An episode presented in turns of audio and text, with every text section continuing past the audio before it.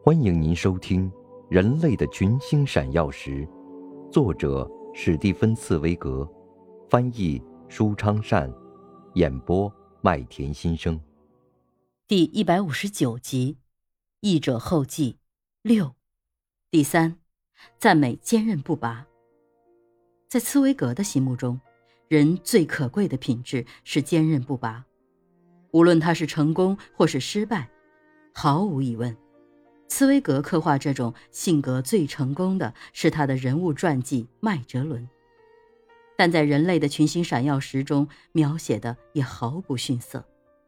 且看南极探险斗争中的这一段：全队人的健康也出现了问题，一些人得了雪盲症，另一些人四肢冻伤，他们每天走的路越来越少，因为这里的雪都结成了坚硬的冰碴儿。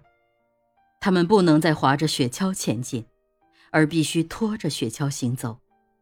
坚硬的冰棱划破了雪橇板，走在像沙粒般坚硬的雪地上，脚都磨破了。但他们没有屈服。黄金国的发现中，主人翁苏特尔并非英雄人物，但是他身上也有那种锲而不舍、坚韧不拔的执着精神。我们看原文。其实，苏特尔自己并不想要钱，他只是想要得到自己的权利。他像一个偏执狂的患者似的，怀着愤愤不平的激怒，为捍卫自己的权利而斗争。他到参议院去申诉，到国会去申诉，从这个官署走到那个官署。从这个国会议员那里走到那个国会议员那里，一直奔波了二十年。他日复一日的围绕着国会大厦踟蹰，所有的官吏都嘲笑他，所有的街头少年都拿他开心。一八八零年七月十七日下午，他终于因心脏病猝发倒在国会大厦的阶梯上，从而万事皆休。这是一个死了的乞丐，但在他的衣裳里，却藏着一份申辩书，要求按照世间的一切法律，保证给他和他的继承人一笔世界历史上最大的财产。坚韧不拔的意志可以改变命运，可以创造奇迹，这是亨德尔的复活给予人们的启示。我们看原文：中风。右半身瘫痪，创作是再也不可能了。他说的很轻，也许我们能保住他的命，但我们保不住他这个音乐家。这次中风一直影响到他的大脑活动。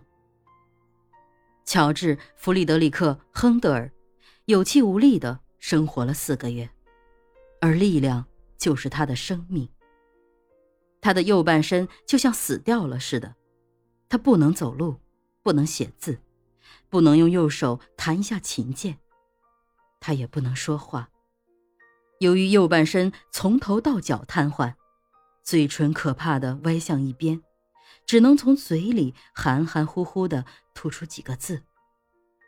但是，为了活，为了自己这最最不能抑制的欲望，恢复健康的意志，他就敢冒去死的危险。亨德尔每天在滚烫的温泉水中待上九个小时，这使医生们大为惊讶，而他的毅力却随着意志一起增加。一个星期后，他已经能重新拖着自己的身躯吃力地行走。两个星期后，他的右臂开始活动，意志和信心终于取得了巨大胜利，他从死神使他瘫痪的圈套中挣脱了出来。重新获得了生命。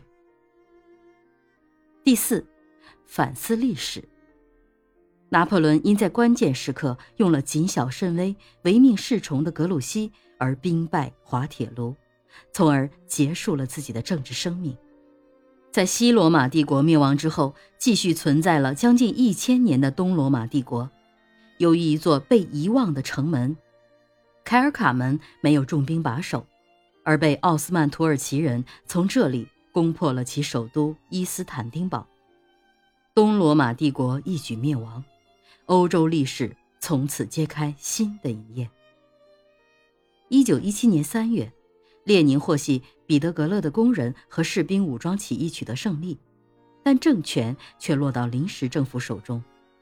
正当俄国革命面临紧急关头的时刻，列宁把自己的荣辱毁誉置之度外，毅然决定乘坐一节封闭的车厢，取到敌国德国返回祖国。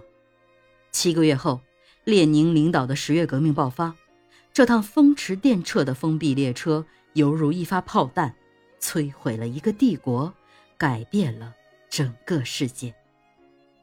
以上这些看似关键时刻的偶然因素，却决定了世界历史的发展。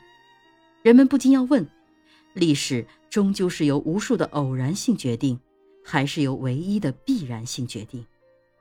这是史学界、哲学界争论了千百年的玄奥问题，可能永远不会有公允的结论。或许人们有时还会问：假如拿破仑当年不重用格鲁希？滑铁卢战役的结果又将如何？假如那座被忘却的城门凯尔卡门没有被奥斯曼土耳其人发现，东罗马帝国是不是就不会那么快灭亡？假如列宁当年不乘坐封闭的列车返回俄国，俄国的十月革命是不是就不会爆发？不言而喻，在已经逝去的历史中，不可能还会有什么假如。但在以后的历史中，倒可以根据历史经验防患于未然。这或许是读罢《人类的群星闪耀时》之后应有的一种感悟吧。笔者不揣浅漏，为茨威格的历史特写概括了这样一些艺术特点和思想内涵，并为方便广大青年读者做了题解和较详细的注释。卓意《人类的群星闪耀时》第一版。于一九八六年二月，由生活、读书、新知三联书店印行。自二零零四年八月至二零零七年十一月，此书改由广西师范大学出版社出版，属于该社影响过一代人的书系列丛书，实为《人类的群星闪耀时》第二版。按照影响过一代人的书系列丛书的编辑体例，每一本书都有一篇推荐序。